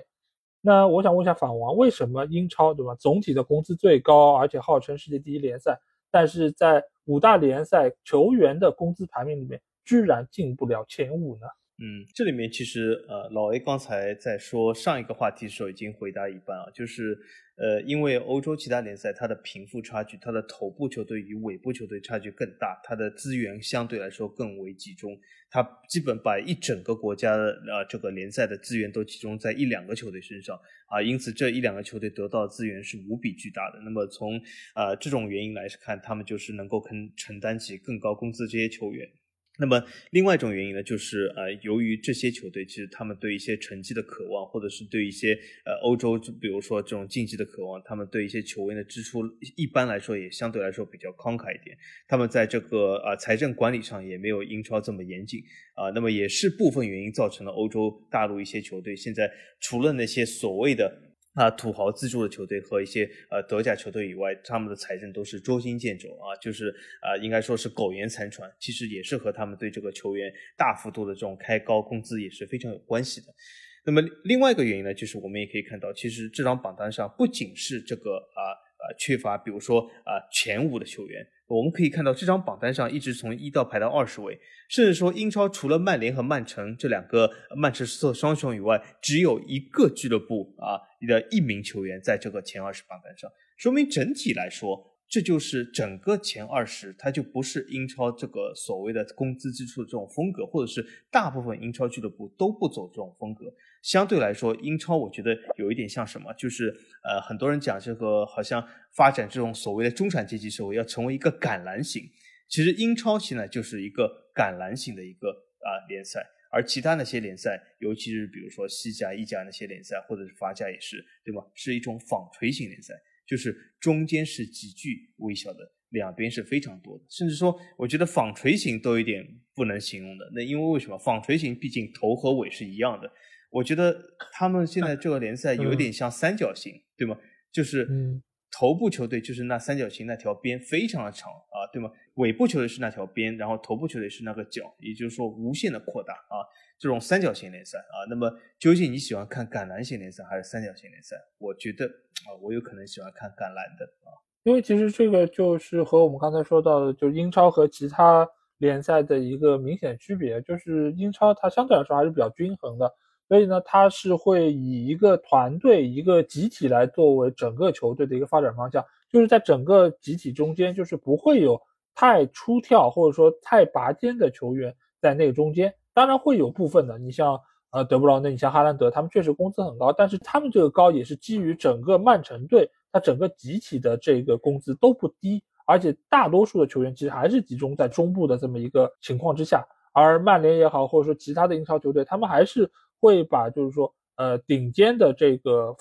就是球员的工资限制在一定的情况之下，而不会像你说像姆巴佩，姆巴佩在这张榜单里面真的是一个鹤立鸡群的存在啊。你不要说他和什么排名第二十的斯特林相比，你就算是和排名第二的德容相比，他差不多是德容的一倍。如果是和莱万相比，莱万排名第三嘛，你差不多是他的三倍。所以你可以看得出来，就是你像大巴黎，你像巴萨，他本身这个薪资给的已经是非常的夸张了。那在这个情况之下，你要就是说让整个球队有特别稳定而且出色的一个发挥，也是给球员，也是给教练。设置了更大的这个难度啊，所以我觉得在这个榜单上，英超在前五位里面没有任何球员，呃，我觉得并不是件坏事啊，因为我们这个其实是基于英超它整个的一个工资的体量是非常大的，所以我们也知道，就是德布劳内、哈兰德他们进不了欧洲的前五，但是呢，有大量的球员可能在欧洲的前一百，或者说在欧洲的前两百乃至前五百之中，使得整个英超他们的战斗力、他们球员的水平其实都是。要比其他联赛可能要更出色一些啊！当然，这个我们是基于洛明的那个理论，对吧？这个工资越高，这个实力越强啊！所以，如果你们不认同英超实力更强，那你们就是在反对洛明。那我们接下去能够看到的呢，就是英超的一个就是工资的排名啊，最高的是德布劳内的四十万一周，下去是哈兰德、卡塞米罗、萨拉赫、瓦拉内、斯特林、拉什福德、碧玺等等这一些。那我想问一下，访问就是看了这个表格之后，你觉得能够看出哪一些趋势呢？呃，我觉得有几个趋势哦，啊，一个就是呃，很多人一直讲这个英超工资高，就是因为啊，所谓的英格兰这个户口本的数字高啊，因此拉高了这个英超的工资。但是我们可以看到啊，就是在这个榜单里面，其实英格兰球员只占到一半不到啊，说明还是大部分国际球员其实是拉升了这整个榜单或者是这个工资。我们可以看到，因为比如说排名前五位，每一个人都是国际球员啊，呃，也就是说，其实啊，这种所谓的呃坊间的这种流传。说是啊，因为英格兰户口本原因，所以并不是代表事实全部啊，只能说代表事实的部分啊。那这是一个趋势，我可以看出。第二个趋势就是我有感觉啊，呃，英超的其实工资也是在呃。慢慢的就是向头部上升中，就是为什么？因为比如说德布劳内和哈兰德这两个工资，甚至是第三名的这个卡塞米罗，都是相对来说比较近期的签约。那么也就是说，近期啊，由于这个曼彻斯特两个呃俱乐部的带动下，其实英超的俱乐部啊，工资在在头部上是有所提高的啊。那么究竟这个是不是成为日后的趋势啊？不清楚，这很难说。呃，也要看这个曼彻斯特呃两个俱乐部对于这个球员工资的控制管理会怎么样。但是我觉得呃相对。来说，这两个俱乐部好像在工资上是的确是好像有点稍微有点一骑绝尘的样子，其他俱乐部好像呃，并没有呃这么大的跟进啊，这是我第二个看到。那么第三个看到也是我会发现啊，就是这个榜单上有不少球员啊，基本就是好像快要淡出我们整个呃足球主流的视野，因为有一些球员他呃无论是年龄啊或者是状态来说稍微有点走低的。那么这些球员的离开以后，我们要看一下拭目以待，哪些年轻球员能够进入榜单取代他们。啊，比如说这个斯特林也好，瓦拉内也好，对吧？呃，还有这个马夏尔，还有这个范戴克，这些球员呢，其实相对来说都是呃，应该说年纪也好，状态也好，都已经进入了职业生涯的呃尾声，不能说是职业生涯的末期啊，只能说职业生涯尾声。但是也是期待有哪些球员可以占据他们这个工资的这个空间，他们释放出的这个空间啊，所以啊，也是拭目以待。看这个榜单，我第一个印象是什么呢？就是我数了一下，就是这些球员他们属于哪些俱乐部。我数来数去，我发现，哎，只有五个俱乐部，也就是 Big 六中间有五个俱乐部里面的球员占据了这份榜单所有的名额。那另外一个俱乐部在哪儿呢？另外一个俱乐部，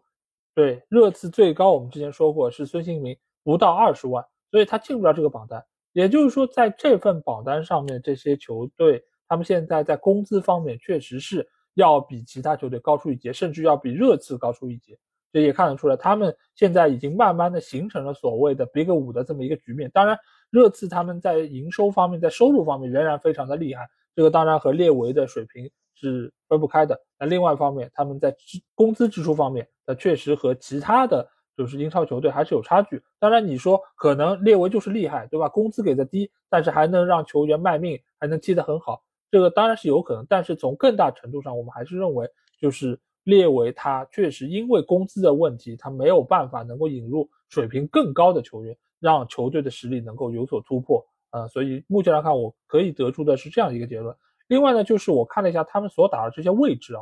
这个榜单里面其实进攻球员居多，但是呢，也有相当一部分是后防线上球员，比如说范戴克啊，比如说斯通斯。啊，比如说瓦拉内等等这些球员，而且也有一些是防守型的球员，对吧？卡塞米罗这种，所以你可以看到，就是各个位置的球员其实都有，但唯独呢就是没有门将。这个其实也和刚才法王说到那个趋势是有关系的，就是大多数的球员他们只要是能够参与进攻，因为我们知道现在即便是后防线上球员也是参与到进攻，他们也要出球，他们也要去对面的角球或者定位球中抢点，呃，甚至要破门。而且边后卫也需要插上等等，所以对于他们来说，任何的球员只要不是门将，其实都能够很有效的参与到进攻，甚至于到对方的进攻三区去参与进攻。所以这些球员他们的这个工资确实是很容易水涨船高。关于这个门将，而且还有一点啊，就是除了这个位置上的这个优势以外。而且他们门将的商业收入也长远。举个例子来说，我们都买过球服，对吗？老 A 也是买过球服，我们都买过球服。但是你买曼联的球服，或者是任何球队，你会买门将球服吗？我至少没有，对吧？我有二三十件球服，但我从来没买过门将的球服。任何队我喜欢过 都没买过门将球服。门将本身穿的衣服在场上都是不一样，所以我觉得这在很多程度上是限制了这个位置的一些呃发展。其实，嗯，是的。所以其实我们也可以看到，在这份榜单上，还是就是说，除门将外的球员会占据比较明显优势。那最后一点呢，其实我看到就是曼市双雄，其实在这个榜单上占据非常明显的一个地位啊，就是他们的球员是占到了整份榜单的六成左右，说明就是这两支球队他们在花钱方面还是比较的敢，而且就是说对于球员，他们只要是认为啊这是一个好球员，他们就会。给予他很高的工资啊，那当然实际情况值不值，这个个人有个人的看法。但是最起码从俱乐部层面来说，他们是愿意花钱的两个俱乐部。所以呢，就是对于未来来说啊，就是从潜力上来说，这个两支球队可能在未来也有更多的可能性，能够有更好的发展。那最后一个关于球员的问题啊，这个也是我临时加出来的，就是在整个就是英超这么多球员中。宝宝，你觉得哪一个球员他的这个工资的性价比是最低的呢？呃，这个性价比最低啊啊！如果我们单纯从历史战绩来说，我们会看出有一些球员他的呃场上发挥比较呃相对来说差一点，但是呢，很多球员他这个相对来说差一点，他很多呃这种所谓的相对差，他可以从其他方面其实有所补足啊。但是如果我们从更大的一个维度来说，就是因为我们也要看到这些有些，比如说他的球员他场上发挥，比如说刚才我们讲的拉什福德，对吧？他场上发挥虽然呃不怎么样，或者是最近来说有所下滑，但他在场外是有所补足。那么我如果觉得我要选一个球员，就是他在场外场内好像都不怎么样情况下，我倒觉得有几个球员可以入选一下。第一个球员就是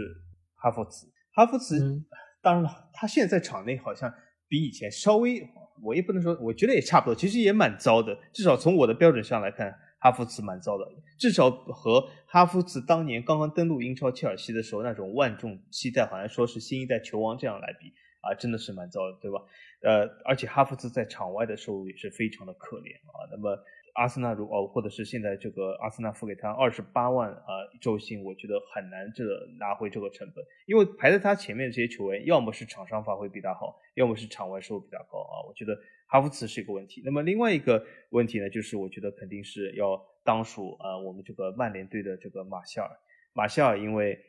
呃，当然了，由于伤病原因，他无论是在场内还是场外，其实都已经淡出了公众的视野。马夏尔其实上次我还看了一篇报道，说他在法国街头，对吧，都没人认识他。就因为很多球星不是说出去要什么戴什么墨镜啊，戴什么棒球帽，对吧？马夏尔就这样站了，就没人认识他，就没人找他签名，对吗？这就是成了一个问题。这个问题是什么？就是没有人买他账，就是他这个号召力几乎等于零了，变成。那么他还能，比如说每周拿二十五万镑的周薪，我觉得这个曼联真的很难回本，因为在场上他发挥也也一般般。当然，马夏尔加盟曼联时候，对吧？当时我还记得范加尔时代也是万众瞩目，从摩纳哥引入了呃这种啊像是非常风骚的小妖，对吧？好像是呃突破啊什么射门都不错，一一开始我觉得还可以，但是后来呢，呃也是越来越。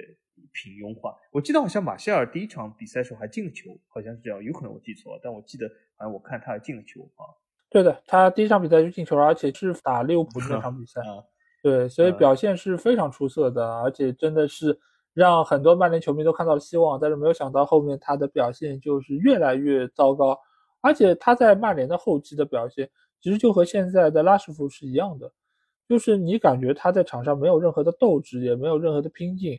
就是那种懒懒散散，然后等着球喂到他的脚下，然后球在脚下之后呢，也不知道该怎么处理，然后很轻易的就被对方断掉。断掉之后呢，他也不反抢，所以就是从成绩上来说，确实让球迷很不满意。但是从态度上来说，可能是更让人不满意。那对于这两个球员，其实说实话，我都觉得性价比挺低的。但是你要说谁的性价比更低，可能我现在会觉得是拉什福德性价比更低。呃，因为马夏尔，你毕竟他还是有伤病，而且这个赛季在他有限出场的一段时间里面，他的表现其实还是可以的，对吧？客场对埃弗顿那场比赛，他也是打进了最后一个进球，而且打得很轻巧、很漂亮。那最起码他上场，他还是能够有一定发挥。但是拉什福现在基本上就是两招嘛，一个眼神防守，对吧？一个就是前场散步。那这两招你放在场上，其实。就会让人觉得很泄气，因为现在曼联队他本身也是主打一个前场压迫的，他是需要能够给到对方防线很多的压力，但是呢，所有的压力都在给，只有拉什福这边他在那边没有任何的动作，嗯，上去逼抢了他也不逼，然后球丢了吧他也不追，而且就是说各方提出对他批评不满意吧，他还写小文章，对吧？今天我还在群里看到，就拉什福写了一篇好像四千个字的小文章。然后说，就是大家可以批评我，但是大家不能怀疑我，不能怀疑我对曼联的忠诚，什么什么，还有态度。说实话，他的忠诚和态度，我从他在场上的这个表现，他的这个动作，我其实已经都看出来了。就是，呃，所以与其就是说在场外花这么长时间写一篇四千字的文章，我不知道就是英文四千个字就是要花多少时间，反正写中文的话。四千个字且写呢，得编很长一段时间。他有这个时间去写这个文章，还不如在场上拿出更好的表现来兑现他的这个诺言。我觉得或许会更好一点。所以我觉得性价比最低，无疑就是拉师傅。哎，好，那我们在聊完了英超联赛的这个工资体量，包括就球队还有球员这个工资情况之后啊，我想问一下法王，就是在未来的话，你觉得就是英超联赛在工资这一方面还会有怎样的变化呢？我觉得总体来说，呃，结合前十年变化来说，我觉得这个变化还是相对来说比较健康的。因为一个健康的工资变化是，就像有的时候，就像呃，我们的平时的这个宏观经济啊，你肯定是要有所增加的。如果你完全是持平，或者是非常像热刺列维这样的管理，其实也没有可持续性或者是长久发展性啊，不一定是好事。那么有一个比较健康的增长啊，年复一年的增长，我觉得这是一个比较好，而且最好是和球队的总体的收入来说是一个呃比较相一致的这个基调啊。我觉得从这个方面来说还是会比较健康，会比较好。但是英超呢，我觉得它今后的挑战是什么？今后挑战就是。呃，现在英超的确是有一个世界这个足球第一联赛这个地位，但是我相信，对吧？有一些俱乐部它蠢蠢欲动，比如说黄萨，他要办个欧超，他要干嘛干嘛。就是这些俱乐部不断在挑战的情况下，或者这些俱乐部在不断的刷新自己的工资情况下，或者是肆无忌惮的，比如说是啊引入一些，比如说像姆巴佩这样的啊乱七八糟的人都好，就是英超怎么样来应对这种局面下，仍然能够管控自己的工资管理，我觉得这是英超今后几年的挑战。啊，当然，英超肯定也想是维护住自己世界第一联赛的地位，但是怎样在维护情况下，仍然去健康的发展，仍然去稳步的发展，而不是像一些球队去急功近利，一下天天要买姆巴佩，天天要买这种什么呃各种各样球员，哈兰德。这样的情况下，怎么和他们竞争？怎么和他们长期的竞争，并且取得优势啊？我觉得是一个挺有意思的话题。我们其实过几年以后会看到啊，今天我们做这个节目，五年以后是不是英超还能保持现在这样一个稳步发展节奏，也是拭目以待啊。嗯，因为我觉得就是英超它其实这么多年整个这个发展的历程还是比较循序渐进的，它没有特别的冒进，它没有为了说我要对抗谁谁谁，我就让整个联赛变得畸形化。它目前来说还是一个。比较良性的一个态势啊，这个其实也和我们刚才聊到，就是在欧洲足坛那个工资最高的一些球员的这个分布是一样的。在整个英超，你现在以前来说，你可能觉得曼联是一家独大，后面是有阿森纳队，再后来有切尔西，后来有了曼城、利物浦都加入进来，Big 六了。在现在来说，又有第七支，可能第八支球队会出现。所以现在的英超其实就和他们整个球员的工资一样，就是十万、二十万这样的球员变得越来越多。而中间呢，也会有一部分的球员变成四十万，甚至之后会有更高的工资出现。但是整体来说，它整个大盘是整个英超联赛的所有球队都在一起发展。这样的话，我觉得才能够更好的来对抗某一些可能只有头部几支球队是比较出色，然后资金比较充沛的这么一个局面。而所以就是英超联赛，我觉得在未来来说，它的整个的工资体量，它的整个的这个盘子还是会越来越大。但是它这个增速可能会相比于前十年来说会有一些放缓，就因为我们知道前十年它的整个的这个增长的速度是非常快的，十年里面是差不多翻了一番嘛。那未来的十年可能是没有办法能够翻一番，但是仍然会以一个很良性的方式在那边发展，而且人均的薪资的数量数字也会相比于之前有所提升。啊，所以整个的这个发展的前景，我觉得还是会非常的不错，而且整个联赛的竞争力，而且更多的球队的这个呃收入，包括他们未来的支出和发展，我觉得都会比现在有更长足的一个进步。所以我还是看好英超能够在未来的十年有更好的发展，巩固住自己就是世界第一联赛的这么一个名号，同时呢，在成绩方面也会有更多的反馈给到球迷。好，那这一节目我们也是针对英超联赛这个球员的工资啊来做了一期节目，我们也是说到了一些大家热议的话题。那如果大家在听了我们这期节目之后有什么话想对我们说，那欢迎在我们的评论区留言。如果想要和我们直接交流，也可以来加我们的群，只要在微信里面搜索“足球无双”就可以找到那们的关注和加入。那这期节目就到这儿，我们下一期的足球无双节目再见吧，大家拜拜，大家再见。